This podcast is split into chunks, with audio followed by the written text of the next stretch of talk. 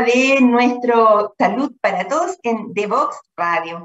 Hoy vamos a tener un programa muy interesante porque nuestro invitado es el doctor Esteban Torres, que es un cirujano plástico, pero que además está muy enfocado en la cirugía plástica como hito reparatorio, no solo como hito reparatorio físico, sino también emocional, funcional en la sociedad. Eh, hoy día vamos a hablar de la cirugía plástica, cosa que a todos nos tiene que interesar porque tiene que ver con el bienestar, con el sentirse bien, con el saber quién es uno y cómo se quiere presentar frente al mundo. Vamos al programa.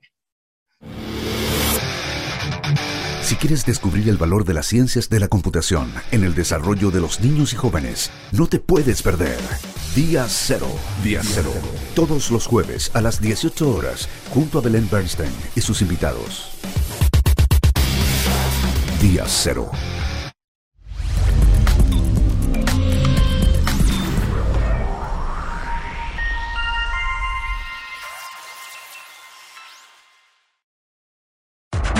Te invitamos a conocer el destacado rol central de la educación técnica profesional en Chile, sus innovaciones, desarrollos y el importante impacto que genera en las personas y los territorios. Cada jueves, 17 horas, junto a Elizabeth Zapata, solo en divoxradio.com.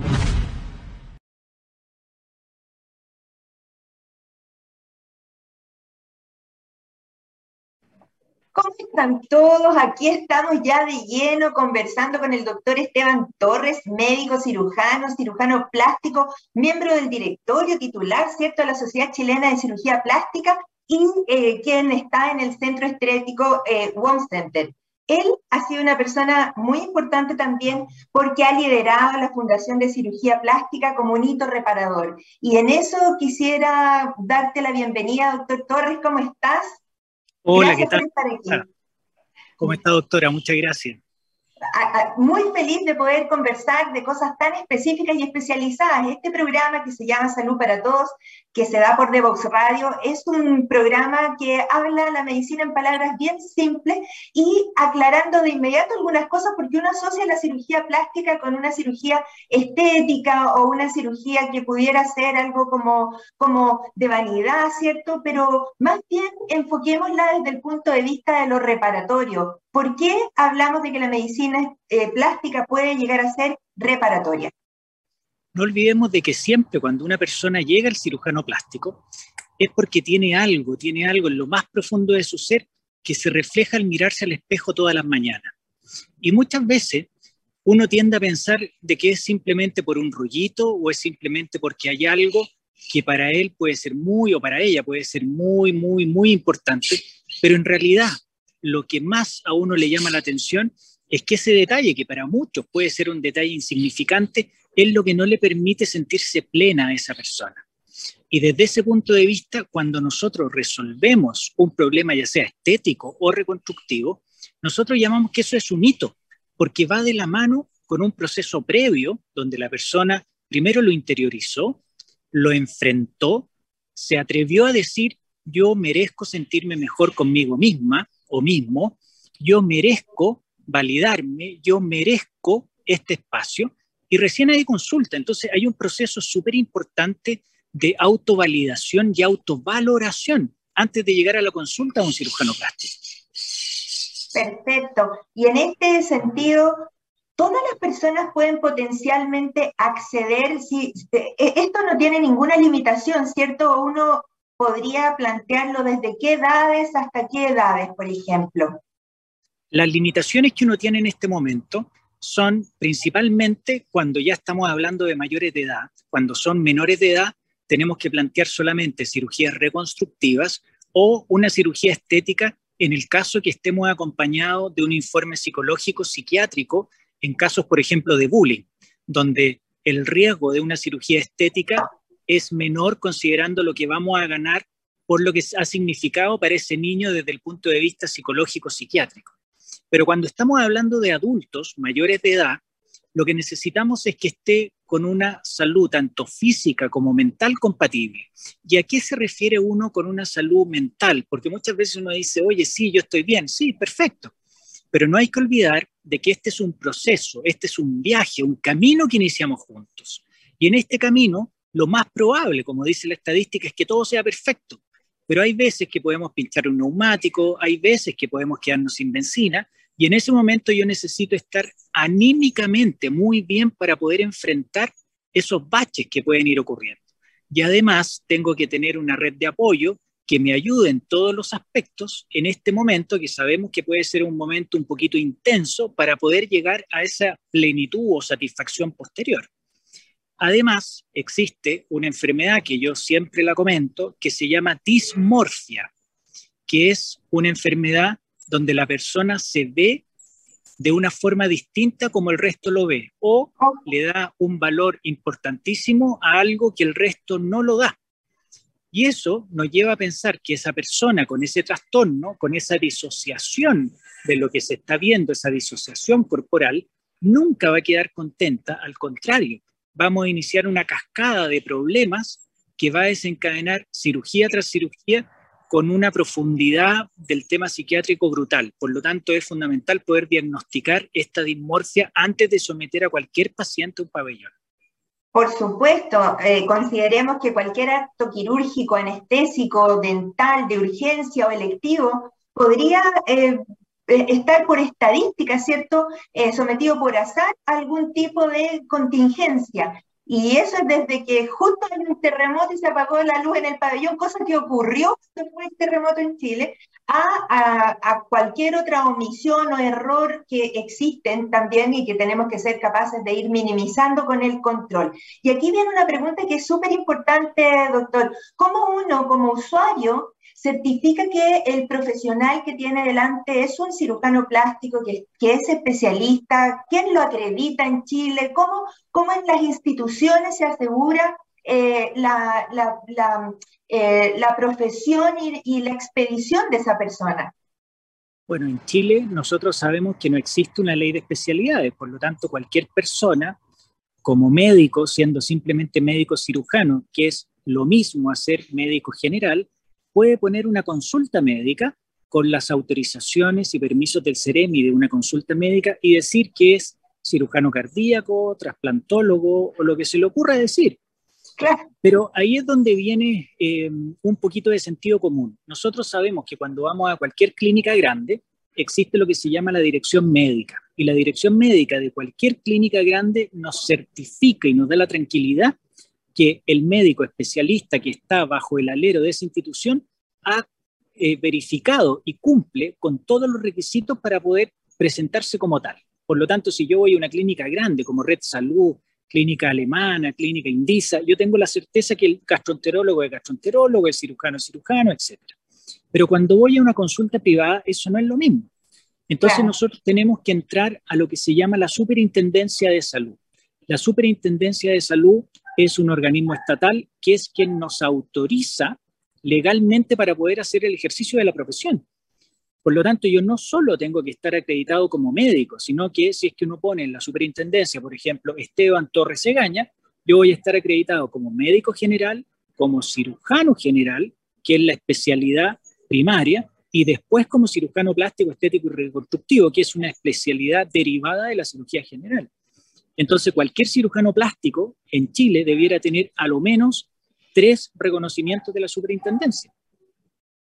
Como médico, como cirujano y como cirujano plástico. Y aquí existe un detalle que muchas veces la gente confunde porque nuestro título, nuestro título de médico general es médico cirujano. Cirujano. Como el dentista es cirujano dentista.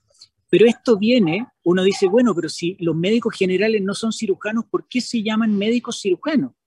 Y esto viene de una época muy antigua, de cuando los generales de zona, los médicos generales de zona, si todos recuerdan, muchos médicos recién egresados eh, se iban a lugares muy lejanos donde no existía más apoyo, y ellos tenían que operar la cesárea, operar apéndice, sacar la vesícula, por lo tanto necesitaban tener algún respaldo legal de que además eran cirujanos.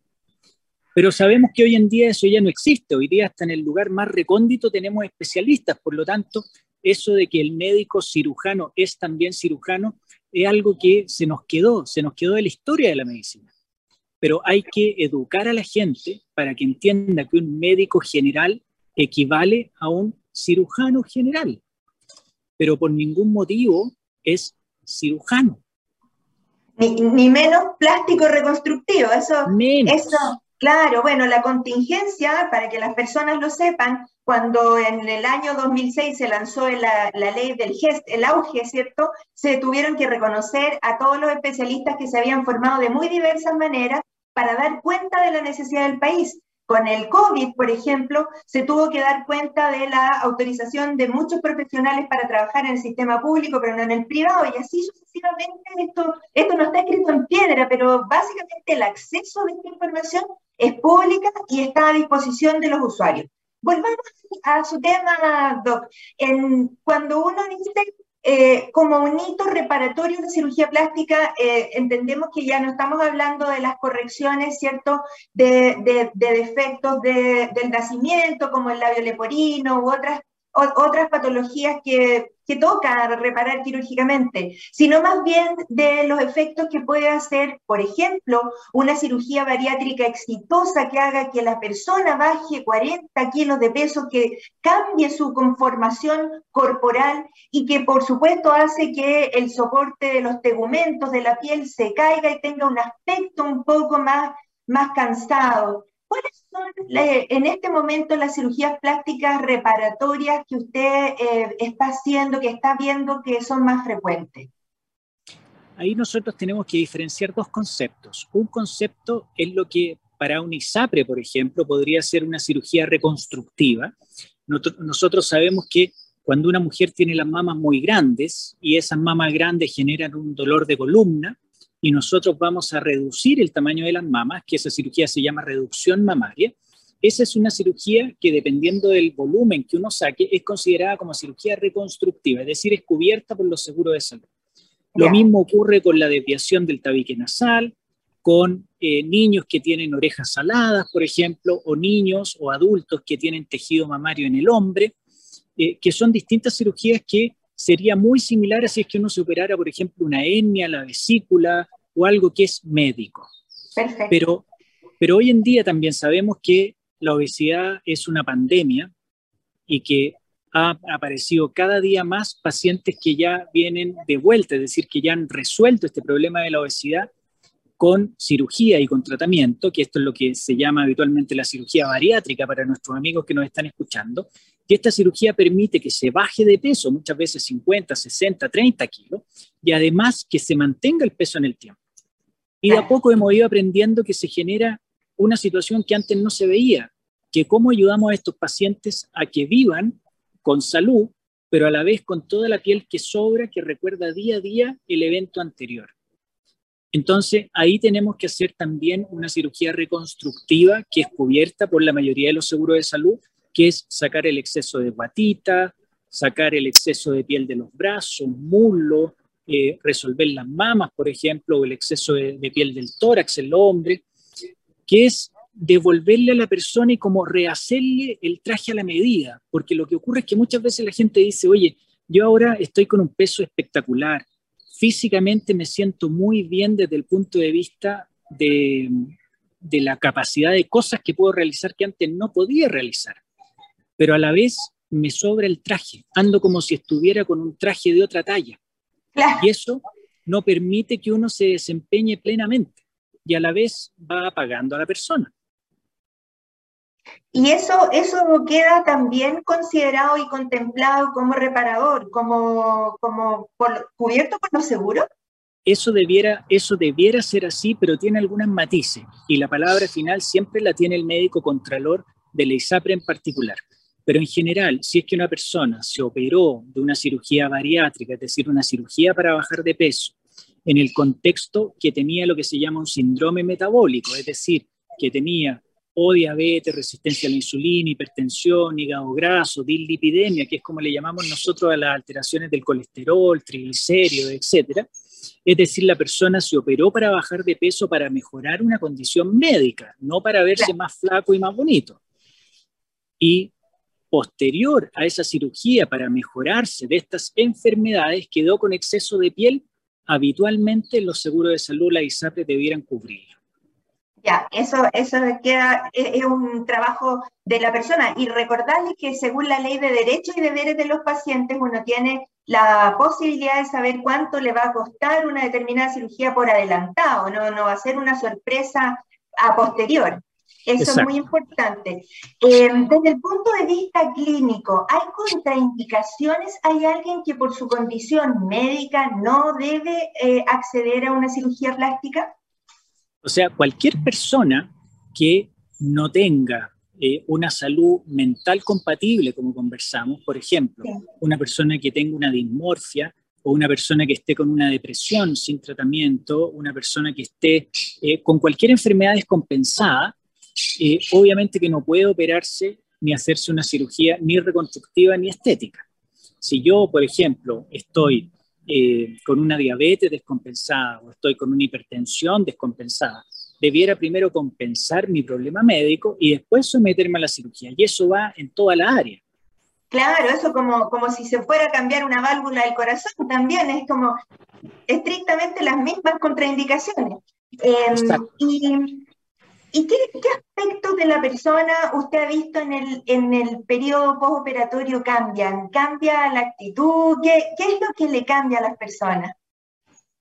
Uno diría místicamente le cambia el brillo, pero, pero, lo, pero lo, primero que ocurre es que la persona, una vez que pasan estas primeras dos, tres semanas de, curaciones, de, de, retiro de drenajes que le llamamos, que son las mangueritas que vamos dejando, y que la persona empieza a estar más cómoda, va viendo que la ropa le queda de una forma distinta. Se va mirando al espejo y se va reencontrando. Y de a poco se va sintiendo cómo se ve, es decir, se ve cómo se siente. Y eso es lo bonito. Eso es lo que va generando este brillo distinto y esta plenitud, que al poco andar se expresa en muchísimas otras áreas. Y la persona realmente se siente bien con ella misma, que eso es lo que uno busca como, como con otra, con otra, con otro horizonte, con otra, con otra mirada en la vida. Ah, es como si se pusiera un traje de diseñador. Es como. como Carolina Herrera. Exacta, exactamente, un Carolina Herrera. Eso. Y mm, ¿cuál, muchas veces las personas tienen expectativas bien como como eh, desmedidas en el sentido de que en una cirugía me arreglo, pero todo, me, levanto las mamas, me saco la guatita. ¿Cuáles son básicamente las exclusiones? ¿Cuáles son las, cirugías que pueden combinarse en un mismo acto y cuáles no? En general, eh, yo creo que todas estas cirugías son cirugías de expectativas. Y más que una buena o mala cirugía, aquí lo importante es si es que se cumple o no se cumple la expectativa que tiene el paciente. Por lo tanto, es fundamental invertir mucho tiempo en poder eh, canalizar, verbalizar, identificar lo que el paciente tiene en su cabeza, porque muchas veces uno dice, mira, me encantaría quedar armónico, verme lindo, que no sea ni mucho ni poco, que al final son puros conceptos muy subjetivos. Entonces tenemos que... Persona, Exacto, exacto. Entonces hay que objetivarlo. Y una vez que uno logra objetivarlo, recién ahí nosotros empezamos a ver las distintas combinaciones, porque no hay que olvidar que como toda cirugía estética, esta es una cirugía donde yo tengo que disminuir al máximo los riesgos. Y para disminuir al máximo los riesgos, yo tengo ciertos límites, que en el caso de cirugía plástica, estética o reconstructiva, son horas. Cuando yo tengo ciertas cirugías reconstructivas que yo sé que no puedo demorarme menos de tantas horas, 5, 6, 7, 8, 9, 10, 12 horas hemos visto, debe ser oh. así porque estoy viendo estoy persiguiendo un bien mayor. Pero cuando es una cirugía estética, que es una cirugía electiva, que la hago para verme mejor y donde la única opción que tengo es quedar igual o mejor, pero no peor, tengo que disminuir al máximo los riesgos. Y yo sé que una cirugía que puede durar más de cuatro horas y media o cinco aumenta el riesgo de infección, riesgo de sangrado, riesgo de neumonía, riesgo de lo que llamamos atelectasia, que es cuando los pulmones no se expanden bien, en fin, una cantidad de riesgos que si yo empiezo a combinar cirugías y veo que me voy a pasar en los tiempos, tengo que hacerlas por etapas. Y ahí es cuando uno dice, ya, ¿qué es lo que más te molesta? Mira, lo que más me molesta, por ejemplo, es la guatita, o sabes que lo que más me molesta son los muslos, o en la cara, o, y se va haciendo un plan a la medida, se diseña una estrategia en conjunto, y esa estrategia va de la mano también con las capacidades del equipo quirúrgico. Porque si hay equipos que se demoran mucho, obviamente que van a poder hacer menos. Eso depende de cada uno. Claro, aquí también tenemos que decir a las personas que es importante saber si va a haber o no va a haber, por ejemplo, un implante, un implante mamario, un implante de glúteos, porque eso eh, implica un cambio en la posición de la tabla quirúrgica y eso eh, a veces es incompatible, ¿cierto? No, a, veces no se debería hacer en el mismo acto. No, y a veces también uno siempre tiene que pensar y tiene que prever lo que podrían ser los distintos escenarios. Por ejemplo, ¿qué es lo que pasa si Dios no lo quiera? Tenemos una infección de la herida operatoria o se nos abre una herida. ¿Cómo puedo sobrellevar eso? Entonces hay ciertas cirugías que uno dice, mira, mejor no combinemos esto con esto, porque si Dios no lo quiere, tenemos algún problema, sería más difícil de sobrellevar. Y así uno va unificando y va viendo los distintos paquetes, entre comillas, por llamarlo de alguna forma, que puede ir ofreciendo.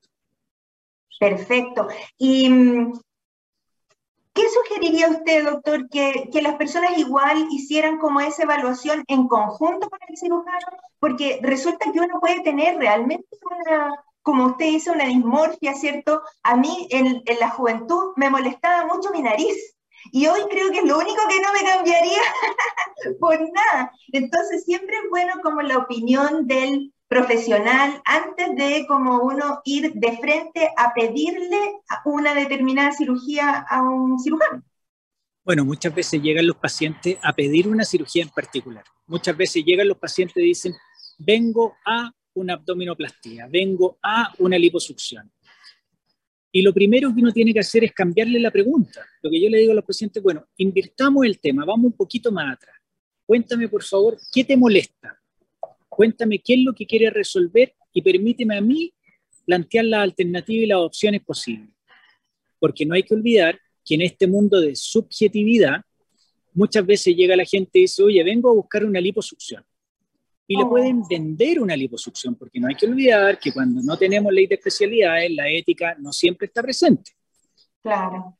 Y puede ser que si a esa persona le hacen una liposucción, va a quedar peor de cómo estaba, porque en realidad necesitaba una abdominoplastía, es decir, necesitaba sacar piel. Pero ella llegó pidiendo una liposucción y eso fue lo que le dieron. Entonces, ¿ella fue a buscar una opinión médica o fue a comprar un procedimiento? Que es ese otro tema y otra arista muy, muy discutida de lo que es la cirugía plástica.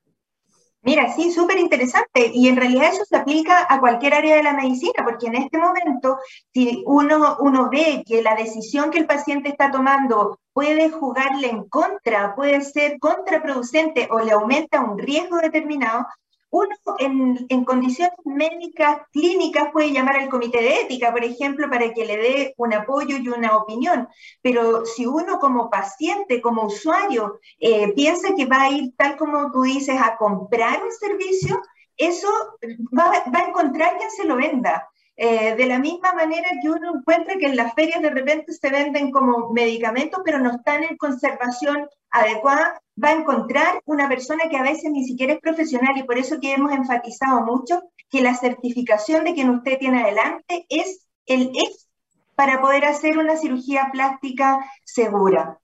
Em, Doc, se nos ha ido volando el tiempo de esta, de esta conversación, de esta entrevista. ¿Qué otra recomendación como especialista le haría usted a alguien eh, que ya pasó los 60 años, que, tiene como esa posibilidad de, de tomar este nuevo aire? Lo primero que uno siempre le dice es que sea feliz. Y si para lograr la felicidad hay algún detalle en el auto que nos tocó manejar en esta vida, que lo resuelva pero que lo resuelva con responsabilidad. Es decir, que acuda a un médico, no hay que olvidar que todo cirujano plástico, estético y reconstructivo es médico, y en conjunto tienen que ver si lo que está pensando vale la pena o no. Perfecto, doctor. Le quiero agradecer estos minutos que nos ha dado. Muchísimas gracias. Vamos a volver. En, siempre a los especialistas volvemos a, pedir su opinión, así que le agradecemos mucho estos minutitos. Un abrazo, doctor Esteban Torres, eh, cirujano plástico. Hoy día que estamos hablando de esta cirugía plástica como hito reparador. Un abrazo, doctor. Que esté muy Muchas gracias, doctora. Gracias por este espacio. Un placer. Sí, un placer. Que esté muy bien. Chao. Y nosotros volvemos en un minutito a cerrar este Descubre las alternativas que ofrece el mundo digital para tu desarrollo profesional. Marketing digital, análisis de datos, ciberseguridad, cloud computing y mucho más. Todos los miércoles a las 17 horas junto a Catalina Becio y sus invitados. Solo por divoxradio.com.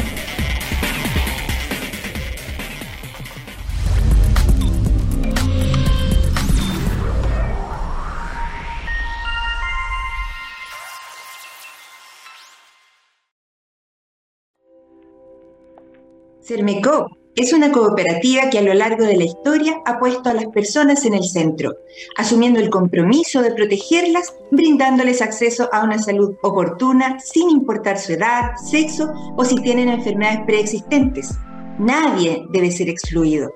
Hoy queremos que conozcas Vive Sermecop, un programa de descuentos y beneficios en salud donde podrás acceder a atenciones con especialistas, exámenes, telemedicina ilimitada, sin costo para ti y mucho más. Ingresa a vivesermecop.cl, utiliza el código Vive Mujer y recibe un 20% de descuento. No dejes pasar esta oportunidad. Y hoy finalizamos un maravilloso programa en que la cirugía plástica ya no se ve como un evento estético, sino que se ve como un evento reparatorio, que es bueno para el alma. Y además hemos conocido las indicaciones, las contraindicaciones de la cirugía plástica y además las situaciones en las que nosotros responsablemente como pacientes optamos por esa cirugía en forma decidida, saludable, responsable y completamente conscientes. Estamos hoy en un mundo en el que todos tenemos que estar informados de lo que nos va a pasar. Aquí les dejo las redes sociales en que nuestro programa Salud para Todos de Devox Radio, con el gentil auspicio de Sermecop, está presente aportando siempre un granito de arena para la reflexión en nuestra sociedad del bienestar. Que estén todos muy bien. Chao, chao. Thank you.